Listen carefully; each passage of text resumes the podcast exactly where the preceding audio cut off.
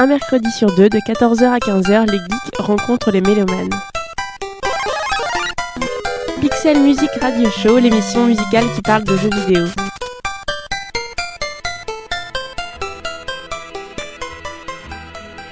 There is another prologue. Another introduction to the swelling act of sex. Pixel Music Radio Show, Radio Campus Paris. Amis geeks et mélomanes, bienvenue dans le Pixel Music Radio Show, l'émission musicale qui parle de jeux vidéo. Au programme cette semaine, une sélection plutôt pointue puisqu'elle mettra l'accent sur les jeux indépendants. Très variés dans leur forme, les jeux indés ont surtout comme particularité d'être produits par des équipes de développement réduites, souvent moins de 20 personnes, voire même dans certains cas une ou deux personnes seulement.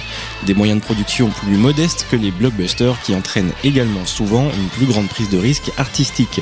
Du jeu de plateforme classique dans sa forme, certains créateurs indépendants en feront un support pour explorer des thématiques rares dans le jeu vidéo comme le deuil, la mémoire ou encore l'enfance. Mais attention, jeu indépendant ne veut pas forcément dire jeu élitiste et pompeux.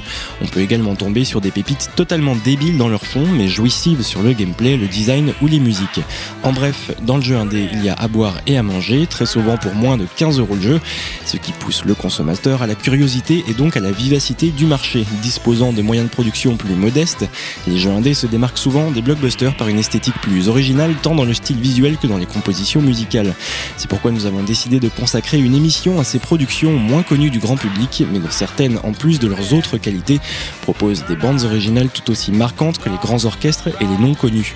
De l'hommage à la musique 8 bits des années 80 en passant par l'électro onirique et branché, de la pop sautillante ou mélancolique jusqu'au rock crasseux, voici nos coups de cœur parmi les compositeurs alternatifs.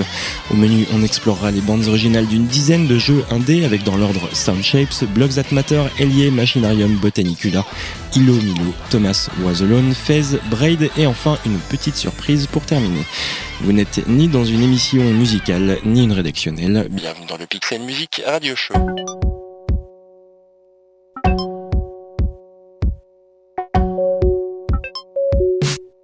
On commence cette sélection avec Soundshapes, paru sur PS3 et PS Vita en 2012. Hybride ingénieux entre un jeu de plateforme et un jeu musical, Soundshapes vous propose de traverser des niveaux tout en créant de la musique.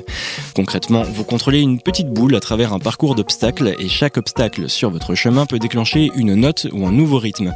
La musique en fond se lance avec des rythmes très simples, puis au fil de votre progression, la mélodie prend forme et s'enrichit de vos actions et même de vos erreurs. L'aspect musical fait complètement partie du gameplay, puisque les paroles et les beats se matérialisent physiquement dans le niveau. On peut par exemple s'amuser à grimper sur une ligne de parole ou éviter d'être propulsé par les vibrations d'un rythme. Vous vous en doutez, la bande originale a été particulièrement travaillée et rassemble une belle brochette de talents. Le compositeur I Am Robot and Proud, pour commencer, qui a participé activement au développement du jeu. En plus d'être un membre actif et reconnu de la scène indie electronica, il est également très impliqué au sein de la scène indépendante du jeu vidéo. Il a par exemple animé une conférence sur la musique des jeux indés lors de la Game Developers Conference de 2009, un salon international rassemblant les professionnels du jeu vidéo. Sur la BO de Soundshapes, on retrouve également deux très belles contributions, celle de Deadmau5, DJ House bien implanté sur la scène internationale concernant le jeu vidéo. On a pu l'entendre dans DJ Hero 2 et dans Wipeout 2048, un gage de qualité. Enfin, notons la présence de Beck au casting qui a signé trois morceaux originaux pour Soundshapes. Parmi les nombreuses récompenses qu'a reçu le jeu et la bande originale, on peut citer le morceau Cities écrit par Beck et récompensé d'un Spike Video Game Awards en tant que meilleur titre.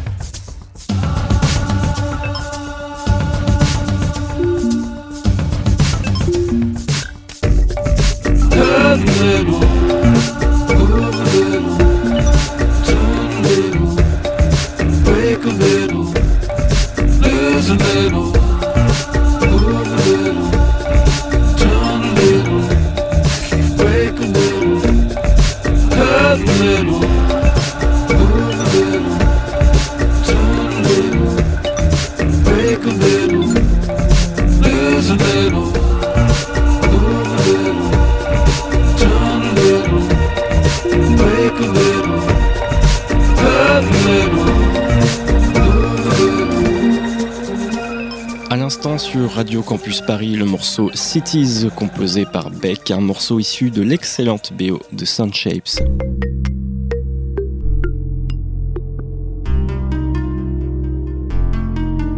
va maintenant s'intéresser à un joli succès français, celui de Blocks That Matter, un puzzle game matiné de plateforme produit par le studio Swing Swing Submarine. Conçu par à peu près deux personnes et demie, Blocks That Matter est non seulement très ingénieux, mais également bourré de références dont Tetris, Minecraft ou encore Super Mario Bros. Des puzzle games, il en existe une tétrachier sur la scène indie, mais celui-ci possède une saveur toute particulière, en partie due à ses musiques. C'est Jan van der Kruisen, connu aussi sous les pseudos Morusk et Nouri Kabe, qui été l'artisan de la bande original. Morusk est un artiste un peu touche à tout qui oscille entre le graphisme, le game design, la vidéo et bien sûr la composition, très influencé par la musique jeux vidéo des années 90, les RPG japonais en particulier. Morusk capture l'essence de cette époque rétro tout en la modernisant. Récemment, il a été marqué par les bandes originales de Limbo et Machinarium, sur lequel on reviendra d'ailleurs au cours de l'émission.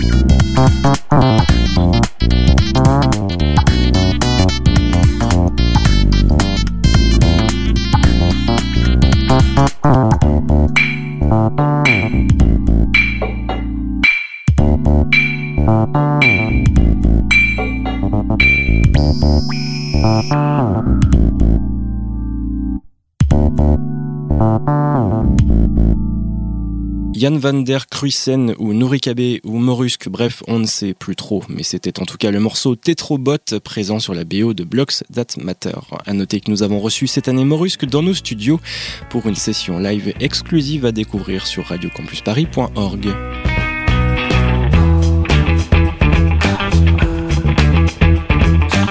Si la poésie a pris ses marques au sein de la scène indie, il en va de même pour le décalage trash, gore ou débile. En 2012, le petit studio parisien Arkedo sortait Hell Yeah, Wrath of the Dead Rabbit, un jeu de plateforme sévèrement burné où le n'importe quoi rencontre l'action frénétique. Le pitch, qui tient sur une feuille de PQ, est assez savoureux puisque H, prince des enfers, s'est malheureusement fait prendre en flaque dans son bain en train de jouer avec un canard en plastique. Trop la honte pour le maître des ténèbres, qui est accessoirement un lapin, et qui décide de récupérer la photo compromettante tout en défonçant la moitié de la population. Le petit plus du jeu, c'est l'ingéniosité des mises à mort, qui sont tellement exagérées et improbables qu'elles en deviennent totalement jouissives. Arkedo a malheureusement stoppé son activité récemment. Hellier est de loin leur jeu le plus abouti techniquement mais aussi le plus coûteux. Si en voyant le jeu vous vous dites que c'est un petit jeu, c'est en fait déjà une trop grosse production pour ce petit studio qui n'a pas pu encaisser la charge. On se souviendra également de leurs plus modestes créations comme Pixel, Jump ou Shoot. La BO de Hellier a été composée par un jeune sound designer, Sylvain Elio, qui avait travaillé sur Burnitol ou encore Rotastic. En guise d'hommage à tous ces jeunes créateurs et entrepreneurs qui osent dans le jeu vidéo, voici un extrait de la très chouette BO de Hellier, Wrath of the Dead Rabbit. 2008.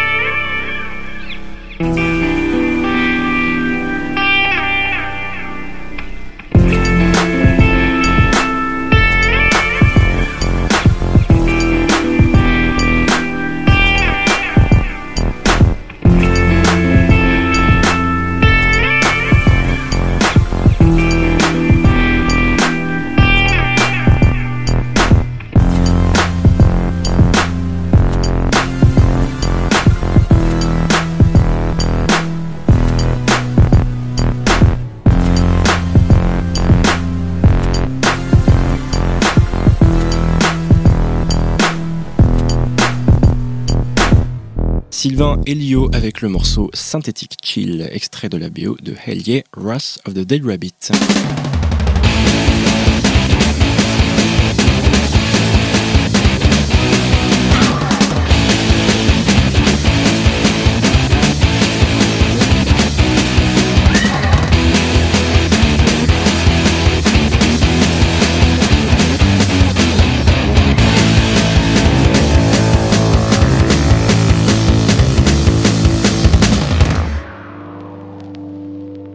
Robots dans les jeux vidéo, ils sont souvent méchants et pas beaux, mais bien plus rarement attachants. C'est le tour de force qu'a opéré le studio Amanita Design basé en République tchèque.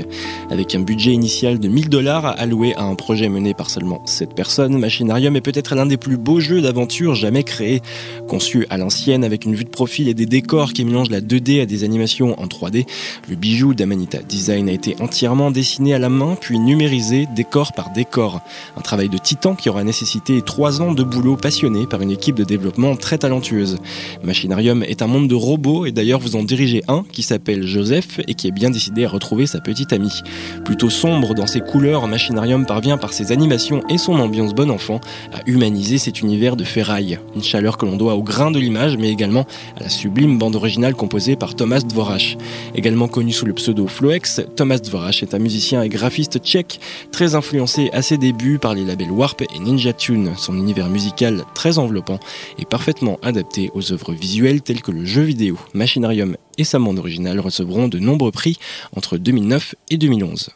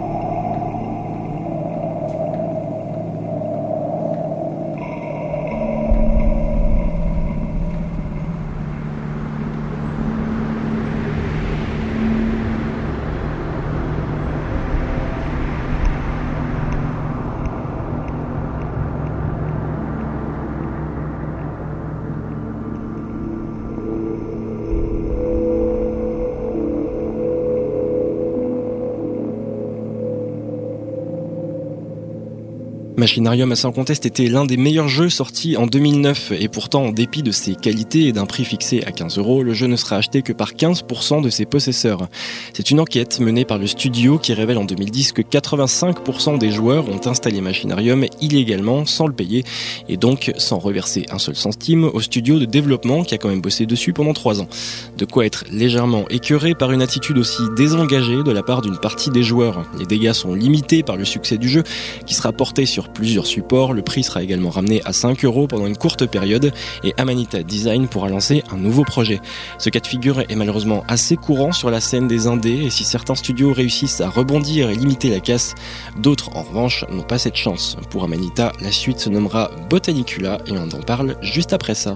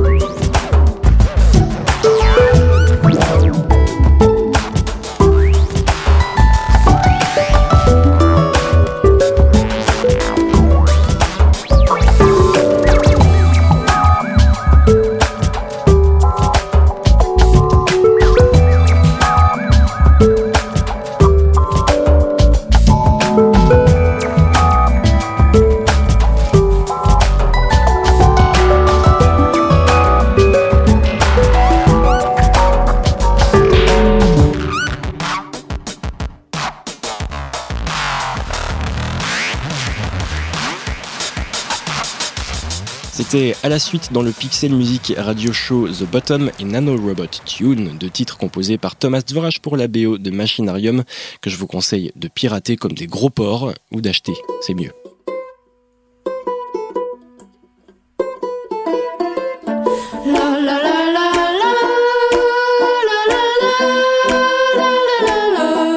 Botanicula, dernière création en date de Amanita Design et nouvelle pépite sur la scène indie. Changement de décor puisque de l'univers des robots, on passe à celui des insectes. Toujours porté sur le jeu d'aventure en 2D, le studio explore cette fois le microcosme et a dessiné et designé une centaine de créatures et de bestioles inspirées d'insectes réels, mais au look résolument cartoon. Une patte visuelle légèrement surannée qui emprunte un peu à l'univers de Tim Burton en y ajoutant une luminosité, une couleur et une fraîcheur propre au talentueux tchèque.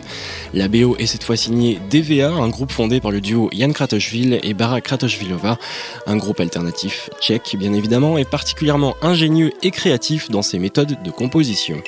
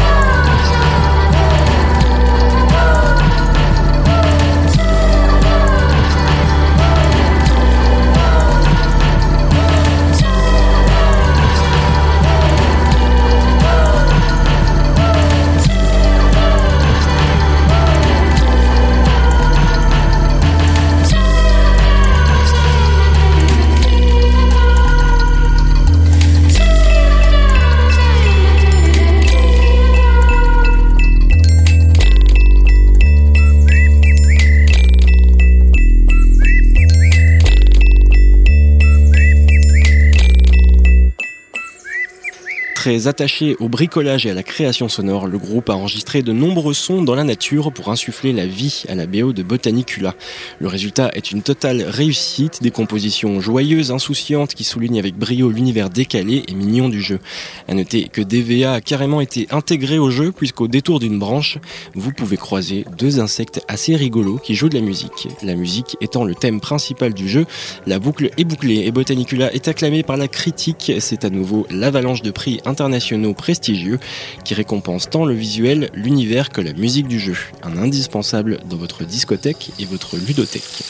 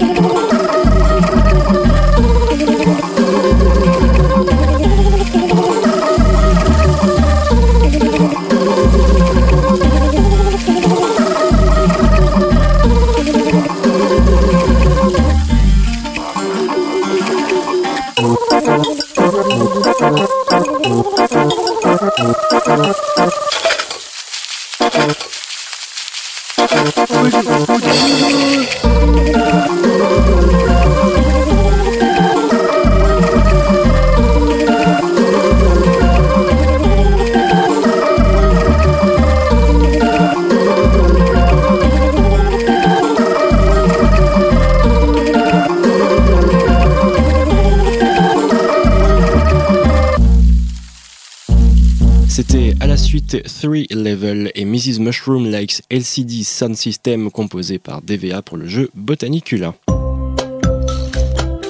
Pixel Music Radio Show, l'émission musicale qui parle de jeux vidéo. Ilo Milo, c'est d'abord deux personnages, Ilo et Milo, qui n'ont vraiment pas de bol puisqu'ils passent leur temps à être séparés et à se chercher. C'est là que le joueur intervient en essayant de réunir Ilo et Milo, disposés à deux endroits différents et opposés dans chaque niveau. Les niveaux de Ilo Milo utilisent à fond la 3D puisque pour trouver des chemins et réunir les deux oiseaux, il faudra s'armer d'un bon sens de l'observation et de capacités parfois surhumaines de spatialisation. On peut en effet tourner les niveaux dans tous les sens et faire marcher Ilo et Milo sur les quatre côtés des cubes qui composent les passages. Aspirine à prévoir donc. Carrément mignon dans son design et inventif dans son concept, Ilo Milo a été développé par le studio Southend. Propulsé par Microsoft, le jeu n'a eu aucun mal à, éclore sur la scène indie, puisqu'il a quasiment été incubé sur Xbox dès sa création. Ce gros coup de pouce n'empêche pas le jeu de se démarquer et de revendiquer sa place au pays des indés, d'autant que la bande originale composée par Daniel Olsen fleure bon l'alternatif, avec des instruments tels que le glockenspiel, le kazoo et autres kalimbas. Très sautillantes dans ses mélodies, les musiques s'autorisent des fausses notes, des harmonies dissonante voulue par Olsen pour renforcer l'aspect insouciant, un peu comme si une bande de sales gosses s'amusait avec un orchestre. Daniel Olsen avait précédemment travaillé sur la BO de Load Runner, un autre jeu paru sur Xbox Live Arcade. Ses influences sont variées, mais il n'hésite pas à citer régulièrement Nina Simone et Sigur Ross. Dans le cas de Hilo Milo, Olsen s'est livré à quelques expériences assez amusantes, comme la fabrication d'un instrument à partir d'un banc trouvé chez Ikea auquel il a rajouté des cordes, ce qui donne un son entre la guitare et la sitar. Plus classiquement, il a beaucoup utiliser l'accordéon, qui est probablement l'instrument le plus polyvalent sur cette BO, puisqu'il permet au compositeur de livrer quelques mélodies d'une beauté mélancolique très simple mais touchante.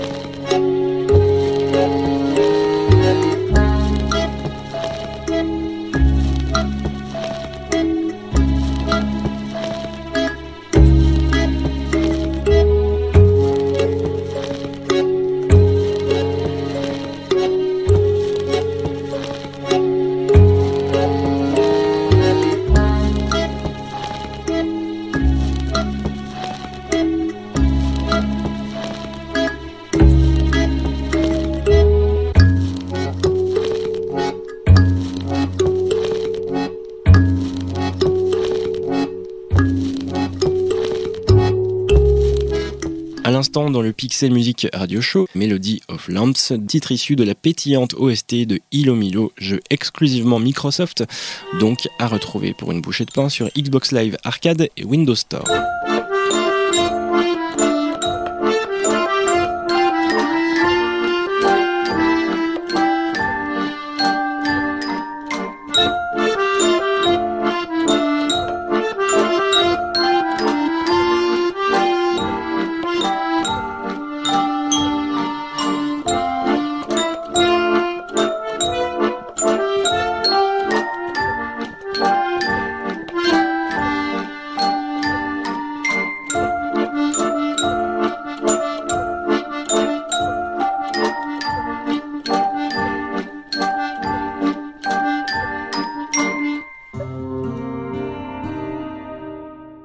En 2010 en tant que jeu Flash jouable sur un navigateur web, Thomas Was a ensuite été adapté pour PC et Mac en 2012 et vient tout juste de sortir sur PlayStation Vita et PlayStation 3.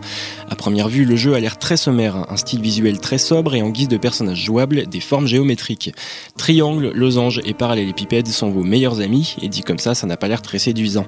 Et pourtant, Thomas Was est une petite pépite bourrée de bonnes idées. La force du jeu, c'est de réussir à vous embarquer dans la psychologie des personnages et de s'identifier à des carrés et des rectangles. Un tour de magie que l'on doit au game designer Mike Bissell, qui a eu la brillante idée d'introduire un narrateur. Tandis que vous essayez de résoudre les énigmes et de faire progresser votre équipe de coins anguleux, un narrateur en profite pour décrire l'état d'esprit de chaque personnage. Petit à petit, on s'attache à ce qui n'était au départ que des formes sans âme, et rien que pour cela, Thomas Was mérite d'être découvert.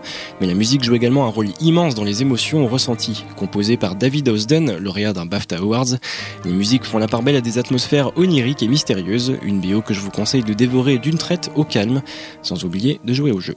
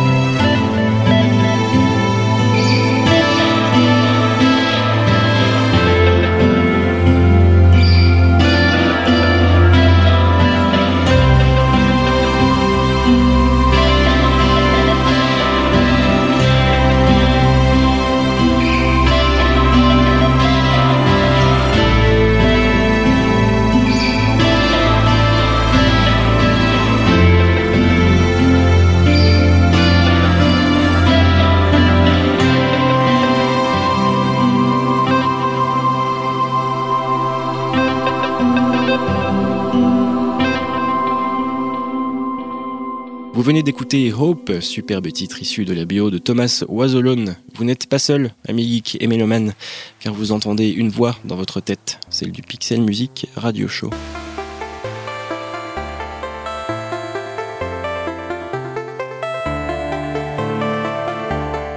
Jolie surprise de l'année 2012, Fez est un jeu dont la création a pour le moins été chaotique. Annoncé dès 2007 par le développeur Phil Fish, Fez a subi l'extrême perfectionnisme de son créateur, également ralenti par des problèmes familiaux. Phil Fish a en effet commencé à développer le jeu tout seul, sans aucune base en programmation, puisqu'il a appris sur le tas. Une sacrée prouesse et une ténacité caractéristique du milieu de la scène indé. Au final, son projet un peu fou s'est mué en une vraie perle, un jeu de plateforme absolument brillant. Fez vous met aux commandes d'un petit personnage nommé Gomez, qui un jour se rend compte que son monde jusqu'alors en 2D est devenu un univers en trois dimensions. Les références et la méta-histoire de Fez sont un vibrant hommage nostalgique et presque mélancolique à l'époque 16 bits du jeu vidéo. Visuellement inspiré du pixel art, Fez brille par une esthétique surannée mais très lumineuse et colorée. Sa bande originale est musicalement très dense, on vous conseille donc de la découvrir plus en avant car cette petite mise en bouche ne représente qu'une partie de l'œuvre complète. Composée par Rich Vreeland alias Disaster Peace, les musiques de Fez peuvent être aussi bien mélancoliques que plus sautillantes. L'atmosphère très planante qui s'en dégage ne peut cela dit pleinement s'apprécier que dans son intégralité, à écouter d'une traite et au calme. Disaster Peace peut se targuer d'une jolie carte de visite sur la scène des jeux indés, avec une vingtaine de contributions à des jeux plus ou moins obscurs tels que Whoosh, Puzzle Agent ou les plus connus Beat Trip et Shoot Many Robots.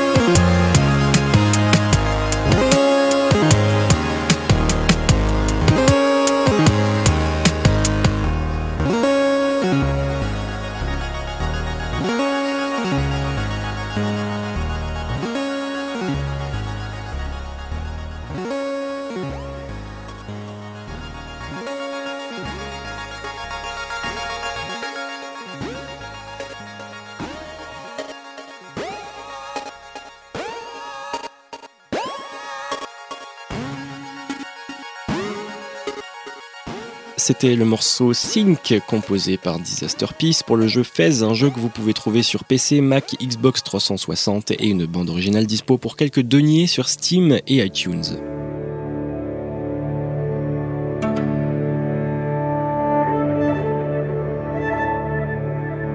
Probablement l'un des premiers jeux indés à avoir réellement percé, Braid fait figure de pionnier. Imaginé par une seule personne, Jonathan Blow, le jeu était quasiment prêt dès 2005. En 2006, une pré-version est lauréate du Festival international du jeu indépendant et Blow finance la suite du développement avec ses propres économies. Braid se présente comme un jeu de plateforme à la Super Mario, mais la comparaison s'arrête là. Il s'agit surtout d'un puzzle game où Tim, le héros, doit récupérer des pièces de puzzle pour compléter des tableaux, dans les deux sens du terme. Ce n'est pas un hasard si les termes sont aussi ambivalents car ils font écho au jargon et à la culture vidéoludique. Jonathan Blow a fait de Braid une critique des mécaniques de gameplay traditionnelles et livre également une réflexion philosophique sur les relations humaines et le temps. Je ne peux pas vous en dire plus si vous n'avez pas encore approché Braid, car le plaisir vient surtout de la découverte des références culturelles très nombreuses et de la mise en abîme très subtile de la condition du joueur, de celle du héros et même du développeur. La bande originale est sous licence via le répertoire Magnatune et Blow explique ce choix par trois raisons. La première, assez pédante, et tout simplement que Blow ne pense pas qu'un compositeur classique du milieu jeu vidéo aurait eu les capacités nécessaires à l'exercice demandé sur Braid. Voilà, ça c'est pour le petit clash. La seconde, c'était moins cher de piocher dans un catalogue d'artistes. Et troisième raison, les musiques choisies ont des harmonies et des tempos qui permettent de les remixer à l'envers sans que le résultat soit inaudible. Dans Braid, on peut en effet remonter le temps, le plier, l'accélérer et la musique suit également les variations de rythme. Principal artiste présente sur cette BO, la violoncelliste Jamie Cyber.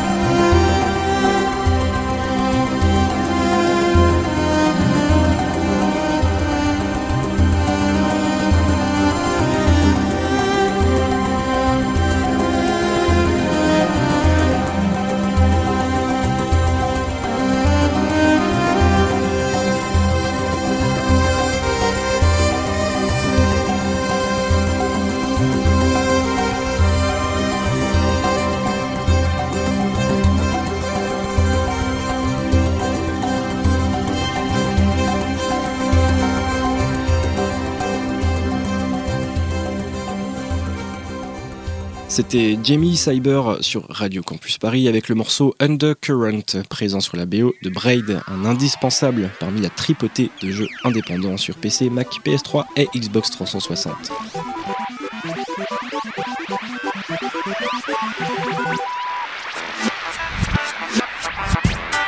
On termine cette émission avec une petite surprise car il ne s'agit pas de la BO d'un jeu mais d'un hommage aux bandes originales. Vous l'aurez constaté à travers cette sélection, certains créateurs de la scène indé rendent plus ou moins hommage aux jeux vidéo des années 80 et 90. Et eh bien en retour, nous avons souhaité rendre hommage à un compositeur lui aussi indépendant, Johan Turpin. En septembre 2012, il sortait un album intitulé Rhythm and Beats, un album qui transpire l'amour envers la période Mega Drive et Super Nintendo, à travers des compositions chiptune mais pas avare en arrangement moderne et foutrement dansant. Nul doute que cet extrait rappellera à certains d'entre vous de longues heures passées devant les jeux de rôle japonais il y a de cela déjà 10 ou 20 ans. Là, voilà qui ne nous rajeunit pas. En tout cas, on vous recommande, mais alors plus que chaudement, l'album de Johan Turpin, ça s'appelle Rhythm and Beats, et vous pouvez le trouver facilement sur le net pour 10 petits euros. Si vous voulez soutenir un jeune compositeur talentueux qui n'utilise pas la chiptune par effet de mode, mais réellement parce qu'il a grandi avec une culture jeu vidéo, alors foncez, vous ne le regretterez pas. On se quitte donc avec Taikono's Love, extrait de l'album de Johan Turpin, qui vient d'ailleurs de sortir un nouvel album. Quant à nous, on se retrouve le mercredi 5 juin pour une seconde émission dédiée à la Indie Games Music, car on en a encore un bon paquet sous le coude.